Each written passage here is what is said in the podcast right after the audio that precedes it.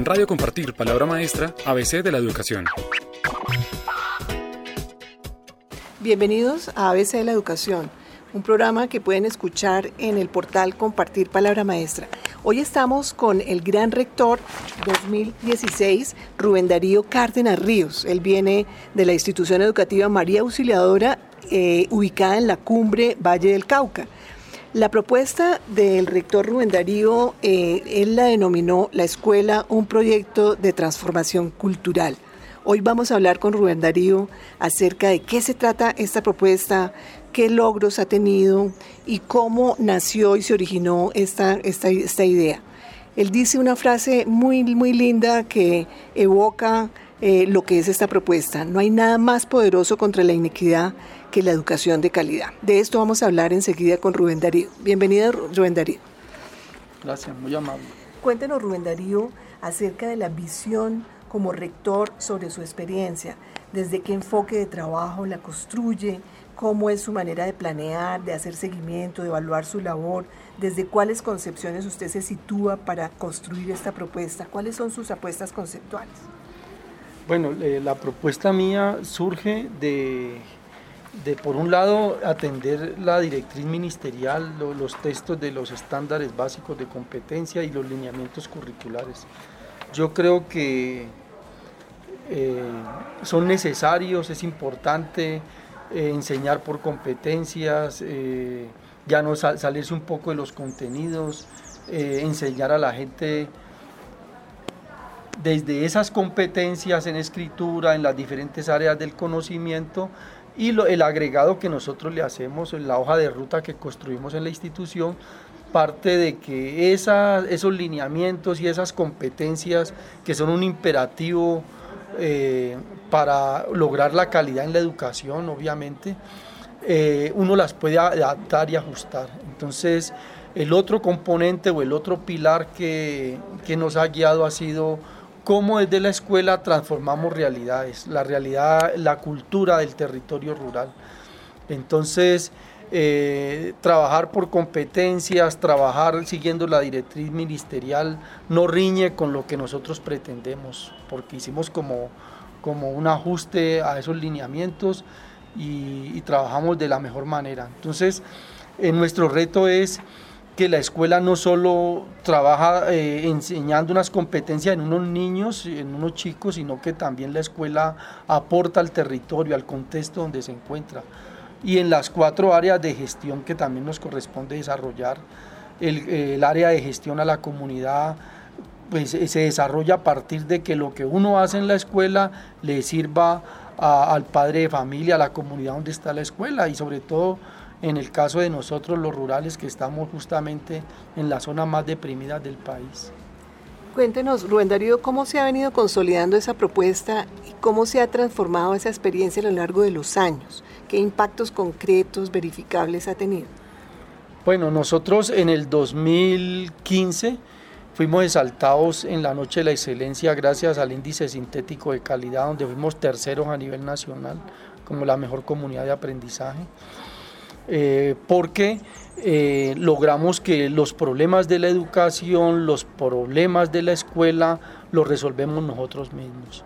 Es decir, son los maestros los que planeando en conjunto, eh, atendiendo las problemáticas nuestras y buscándole las soluciones, encontramos la salida, encontramos el, el atasco que a veces se encuentra uno en los diferentes componentes de gestión, es decir, los planes de estudio hay que ajustarlos, pero planeando en conjunto, que, haya un diálogo desde las diferentes disciplinas y que hayan proyectos que transversalicen y que den cuenta del componente práctico que deben tener todas esas teorías. Si la escuela se queda en las teorías, se queda en los tableros, la escuela no sale a, la realidad por fuera del aula, lo que se vive en los barrios, lo que se vive en los campos, lo que se vive en las casas, esa escuela no, no, no, no avanza, porque la escuela se debe nutrir de la realidad misma y aportar desde la escuela, como quiera que somos los más preparados los maestros, a encontrarle soluciones a esas problemáticas. Y en concreto, ¿qué podríamos mostrar como productos de esa visión que usted tiene eh, de trabajar en conjunto, de trabajar muy desde el contexto. ¿Hay un currículo propio? ¿Un currículo contextualizado? ¿Un currículo que pudiéramos de pronto escalar a otras escuelas similares? Sí, hay un plan de estudios articulado y hay unos emprendimientos producto de la articulación del plan de estudio. Entonces, pues nuestro oficio no son las empresas, pero nuestro oficio sí es la promoción de los emprendimientos. Entonces, a la, fecha podemos dar cuenta de, un emprendimiento eh, a nivel de panadería, donde un producto de la región que se da bastante, que es el zapallo, eh, le hacemos transformación y lo convertimos en, harina y a partir de esa harina hacemos panes, tortas y también hacemos concentrados para animales. Con el producto de más mala calidad, se le hace un proceso, se vuelve harina y se hacen forrajes para conejos, para curíes, para gallinas y todo. Entonces se aprovecha lo de la región y se mueve la economía del territorio un poco, aunque es más lo que nos falta por hacer, porque son empresas en pequeño. Y, ya es hora pues de que éstas tengan más autonomía, que sean sustentables y que puedan funcionar aún por fuera de la injerencia de nosotros los maestros. Y en ese sentido, Rubén Darío, ¿cuál sería el nivel de solidez de la experiencia en este momento hoy? O sea, de 1 a 10, ¿usted cómo la calificaría y qué le faltaría? Pues la experiencia está muy bien en la hoja de ruta que se construyó y que pues es, como, como todo proyecto siempre se está haciendo, no es algo acabado porque todo el tiempo se enfrentan nuevos, nuevas situaciones y, ningún día casi es igual al otro, entonces hay que estar siempre en alerta. Eh, pensando en innovar, en ajustar los procesos, pero esa hoja de ruta yo creo que está interesante porque es una construcción de los maestros con la comunidad, con los estudiantes, desde ese contexto rural, que hay muchos elementos que pueden servirle, que pueden replicarse en otros, en otros territorios, en otros contextos rurales, porque eh, eh, porque ha funcionado, porque tiene validez y ahí es que ajustarla para que, obviamente, hacerle los ajustes para que ésta pueda eh, igualmente dar resultados en otros sitios, porque cada sitio tiene una especificidad, una particularidad y cualquier política que se trace, cualquier propuesta que se trace, si se traslada mecánicamente eso no funciona. Siempre hay que tener esos elementos como referentes, pero la construcción debe partir de los actores que están en los territorios, de esas comunidades, de esos maestros. De las comunidades que usted menciona, ¿cuáles cree a esos actores que más ha impactado esta propuesta? Pues a nivel de, los colegios rurales y aún de los colegios urbanos, eh, pues gracias pues al premio Compartir y a la resonancia que hemos tenido eh, en los diferentes medios, mucha gente quiere conocer eso eh, a partir de los emprendimientos que estamos desarrollando, cómo, cómo servirse de, la, experiencia para eh, tener, que sean referentes para ellos igualmente hacer algo similar, algo que, cobre sentido. La educación cobra sentido cuando la educación no se queda en teorías, cuando la educación es un factor de transformación. Se transforma el hombre y se transforma el entorno físico.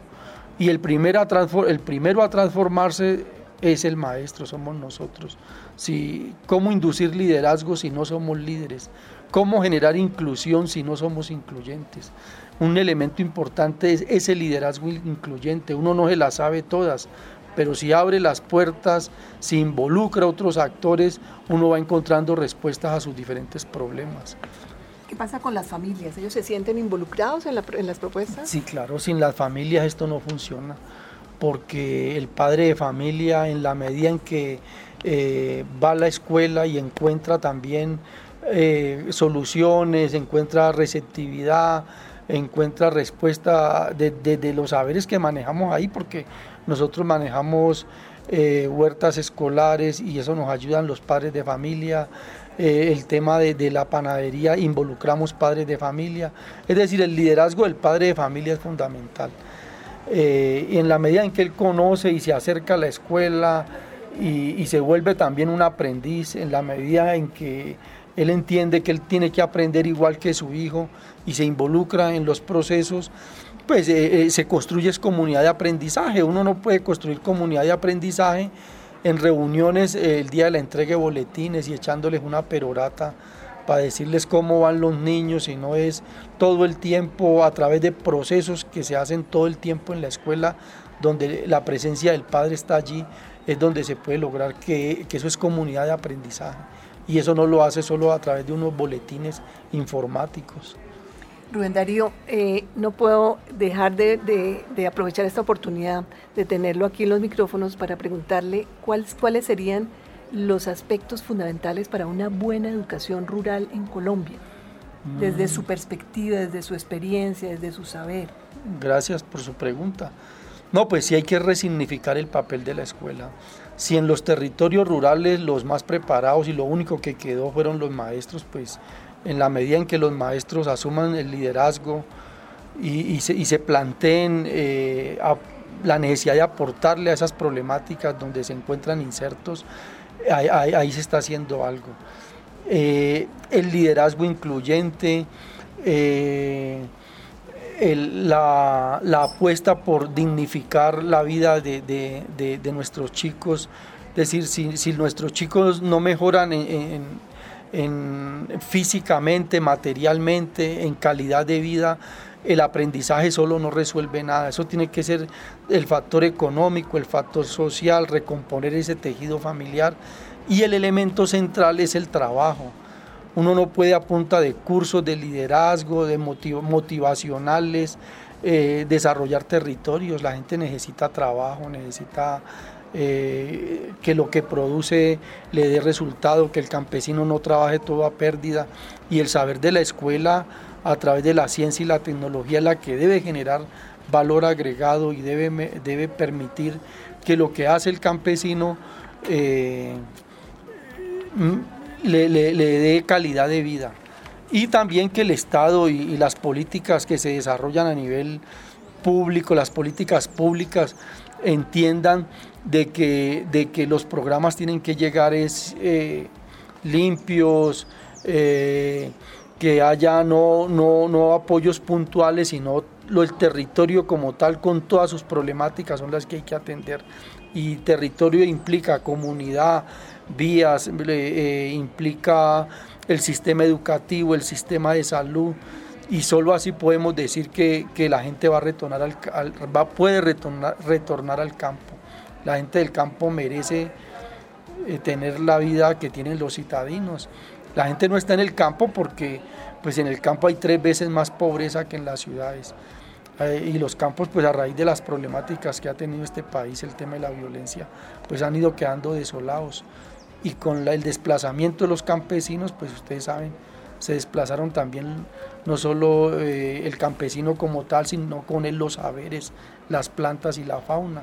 Hay que recuperar esos campos desde, desde una visión de territorio y eso es lo que está planteado inclusive en la misma propuesta del Acuerdo de La Habana. ¿no? En, en, ese Acuerdo de La Habana ese, el primer punto se llama Desarrollo Rural Integral, que es el desarrollo de los territorios. Bueno, estuvimos con Rubén Darío Cárdenas, gran, gran rector 2016. Gracias Rubén Darío por darnos estas valiosas eh, ideas alrededor de una buena educación rural. Eh, quienes quieran conversar con, con, esta persona tan experta en esta, en esta educación rural, pueden contactarlo a través del premio Compartir y a través de Compartir Palabra Maestra. Pues quería contarte de, cinco apuestas que trabajamos o que le dan sentido al proyecto educativo institucional, que son, pues la primera se llama familia y comunidad. en el centro de la educación está la familia y con la familia la comunidad. La segunda apuesta se llama aguas y bosques. Eh, en esa ruralidad eh, hay que entender de que si no se hace nada por e, esas aguas, por esos bosques, por esa devastación que ha habido en los territorios rurales, se, va a comprometer la vida inclusive de las ciudades. Y, es hora pues de, apostarle a eso y nosotros hacemos trabajos de reforestación, llevamos a los niños a las cuencas, estamos como muy pendientes de defender lo que va quedando de naturaleza muriéndose la naturaleza y marchitándose y devastándose como va, estamos comprometiendo la vida de nosotros mismos. Entonces, esa, esa apuesta, esa segunda apuesta para nosotros es fundamental, se llama aguas y bosque. La tercera se llama eh, plantas y animales, estamos recuperando la economía campesina. las plantas que acompañaron al hombre, los cultivos de pan coger, la yuca, el maíz, la quinoa, inclusive los alimentos ancestrales, la chía, el amaranto. Eh, eso, eso, eso, que era la, dieta de, de nuestros, nuestras comunidades ancestrales, eso tiene que volver al campo. Y, y, los animales que acompañaron al hombre, como la gallina, el curí, los pollos, eso, eso, eso es proteger la economía doméstica campesina y hay que recuperarla y esa es nuestra tercera apuesta. Tenemos una cuarta que se llama transformación y comercialización. Es lo que te decía, que el campesino no puede seguir trabajando a pérdida. Hay que eh, coadyuvar para generar valor agregado al producto. Decir, no es lo mismo vender un zapallo que vender harina de zapallo, o vender tortas, o vender panes, productos transformados. Debe haber una universidad que piense en cómo introducir ciencia y tecnología para hacer eficiente la pequeña parcela, el, minifundio. Hasta ahora las universidades eh, agrícolas están proyectadas para trabajar los cultivos extensivos de caña, fundamentalmente la palma, pero necesitamos una universidad, una, eh, un mundo académico que se piense cómo hacer eficiente eh, la pequeña parcela en Colombia. Y la última, sí, pues es cultura y recreación. Es decir, si yo le digo a los niños, hay que tener un estilo de vida saludable es porque yo ya tengo un estilo de vida saludable, porque yo vivo en un estilo de vida saludable. Entonces por eso promovemos el transporte en bicicleta. Nosotros, no, yo me muevo en bicicleta en el territorio, incentivo el deporte, busco comer bien, vivir sanamente y, y eso lo hace uno puede inducir a otros a que hagan lo mismo. Muchas gracias. Eh, damos las gracias a Rubén Darío Cárdenas, gran rector 2016. Quisiera para cerrar el programa parafraseando a Rubén Darío. Él dice, educación del campo para estudiantes del campo. Yo creo que ha sido una entrevista muy interesante con una persona que ha trabajado el modelo de educación rural con mucho éxito. Muchas gracias. Gracias a ti, muy amable. En Radio Compartir, Palabra Maestra, ABC de la Educación.